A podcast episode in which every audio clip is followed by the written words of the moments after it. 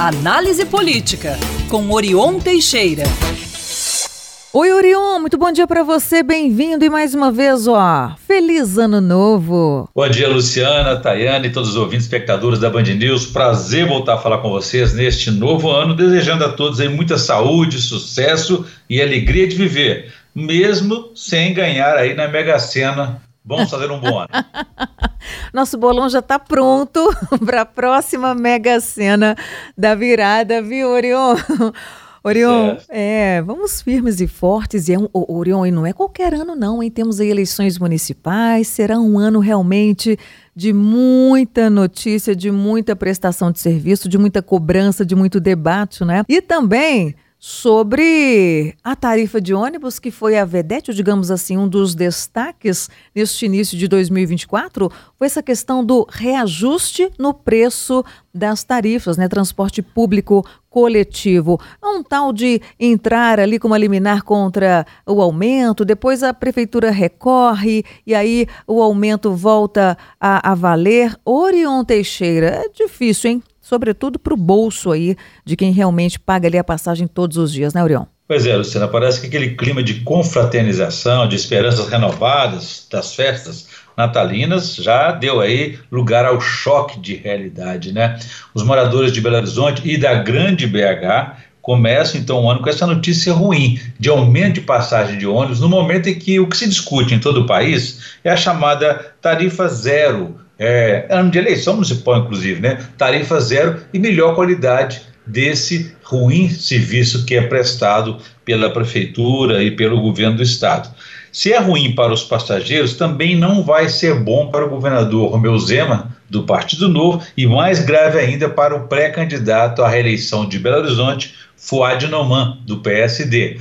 Zema não é um candidato, embora os mais apaixonados digam que ele é presidenciável forte. Fuad diz não saber se ainda é candidato à reeleição, o que em si já é também ruim, porque é uma hesitação e fragilidade. Então Fuad começa o ano assim, não decidiu se será candidato à reeleição e oficialmente, e com um aumento aí de 16,6% nas tarifas desse péssimo serviço de transporte coletivo. Em ambos casos, repetem, Zema e Fuad os erros de quem não tem um aconselhamento político, porque negam a política. Fuad, de origem mais técnica, se cercou de secretariado técnico, que parece que também não quer saber de reeleição. Ali ninguém pensa politicamente. Se o prefeito abre o ano sem esse aconselhamento político, imagine quando a campanha eleitoral começar para valer. Tudo somado, o aumento de FOAD é geral de 16,6%, o dezembro é variável, começa em 7% e vai subindo de acordo com a cidade, é, a linha e a cidade de origem do passageiro. Todos os reajustes ficaram acima da inflação deste ano. Outro dia vimos até na TV aí passageiros da Grande Belo Horizonte usando guarda-chuvas dentro do ônibus para se protegerem das goteiras. Quando o assunto é aumento, é mobilidade, transporte coletivo, tarifa zero, o problema é todo do prefeito da capital mineira. Ou ele entende isso, ou seus rivais vão fazer surf rodoviário da cabeça dele em cima dessa tecnicidade. Dizer que 90% dos que pagam as passagens são os patrões também não vai resolver ou que vai cumprir contratos. É preciso refletir sobre isso e esse é o papel que o judiciário fez, pelo menos em nível de primeira instância. Né? Se a política não resolveu, entramos na esfera judicial. É, no caso do reajuste de Belo Horizonte, a justiça entrou duas vezes no assunto. Em primeiro lugar, o juiz de primeira instância suspendeu liminarmente, liminarmente o aumento, não pelo mérito em si, mas pela necessidade de se verificar as razões da elevação é, da, tão alta dessa tarifa. Depois veio a segunda instância e derrubou esse liminar. Agora, nova liminar saiu então contra o reajuste de Zema na região metropolitana. Ontem, um juiz também liberou, deu uma liminar suspendendo esse aumento. Pode ser que caia também, mas o que está sendo cobrado é, e colocado pela primeira instância judicial é a necessidade de debate e transparência. Em ambos os casos, não houve debate e os reajustes foram anunciados entre o Natal e o Ano Novo, quando todo mundo está desmobilizado, envolvido com os climas, o clima de festas. Bom, então é provável que a prefeitura e as empresas tenham lá suas razões contratuais, mas ninguém ouviu as razões dos passageiros é, muito menos buscou debater o tema com transparência, antecedência com a Câmara Municipal, com a Assembleia Legislativa, enfim. Em vez disso, o que fez o prefeito? É, recorreu à segunda instância, porque está mais preocupado com o equilíbrio financeiro para o ano que, aí, que está acontecendo, 2024. A Câmara apresentou, então, um projeto de resolução com o objetivo de derrubar o aumento dessas passagens, que, por conta do recesso, só terá efeito caso seja aprovado, em fevereiro. Então a proposta foi protocolada por 14 vereadores e vai precisar de 21 votos para que ela seja é, aprovada. Até lá, o tiroteio político vai ter o prefeito Fuad Noman, que é candidato à reeleição, como principal alvo.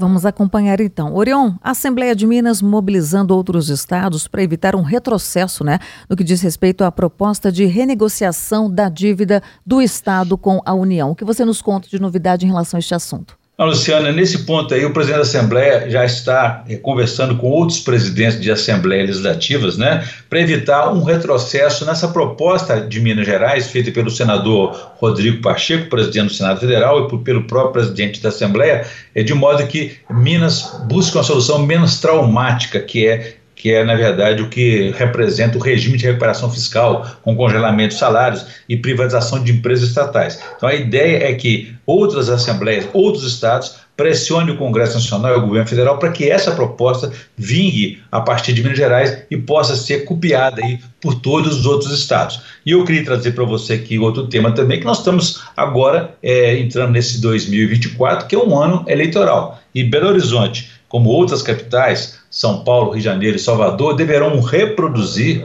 nas eleições municipais deste ano a polarização do petismo e bolsonarismo. Até porque o presidente Lula e o ex-presidente Bolsonaro deverão ser os maiores cabos eleitorais dessa disputa, na qual buscam se fortalecer para as disputas estaduais e presidencial de 2026. Em Belo Horizonte, sabemos então que o prefeito Fuad Noman, PSD, apesar da hesitação, deve buscar sim a reeleição. Como os adversários já tem, por exemplo, as deputadas Bela Gonçalves, estadual do PSOL, e Duda Salabé, que é federal do PDT, além do deputado Bruno Engler, que é estadual do PL, e Rogério Correia, do PT é, federal, além do senador Carlos Viana, também do Podemos, que pode entrar nessa briga aí. Então, a importância dessa eleição é, municipal para o plano nacional é que os prefeitos são considerados aí, por sua vez, cabos eleitorais estratégicos devido ao contato direto com a população e, além disso, o número de prefeituras que eh, forem conquistadas por cada partido nesse ano é um importante indicador da força de cada um. Então, nas maiores capitais, teremos a influência de Lula e Bolsonaro para empurrar essa disputa para o debate nacionalizado. Por outro lado, há aquela polarização local, em que prevalece ainda as demandas do cidadão, dos municípios, o que fez o atual prefeito, se ele vai disputar a reeleição ou não, se ele vai indicar alguém, é, se, será também, se ele será também um bom cabo eleitoral. Enquanto muitos, Luciano, estão pensando na eleição e nos futuros é, prefeitos e futuras gestões, a Associação Mineira dos Municípios, a MM, tem outra preocupação. Além disso aí, também com o encerramento dos atuais mandatos. Por isso que o presidente da entidade, Marcos Vinícius, que é prefeito de Coronel Fabriciano, já anunciou nos dias para os dias 4 e 5 de junho a realização do 39º Congresso Mineiro dos Municípios. A preocupação é com o fim dos atuais mandatos, porque isso é importante para que prefeituras e prefeitos não caiam na malha fina da lei de responsabilidade fiscal. Muito bem, Orion, a gente fica por aqui, mas voltaremos a nos falar então depois de amanhã, sexta-feira, combinadíssimo, Orion. Combinado, sexta-feira estaremos juntos aí. Um abraço para você e todos os nossos ouvintes espectadores. Quem quiser saber mais pode consultar meu blog www.blogdorion.com.br. Um abraço a todos, façamos um bom dia e façamos um bom ano. É isso aí, façamos, Orion. Bom dia para você.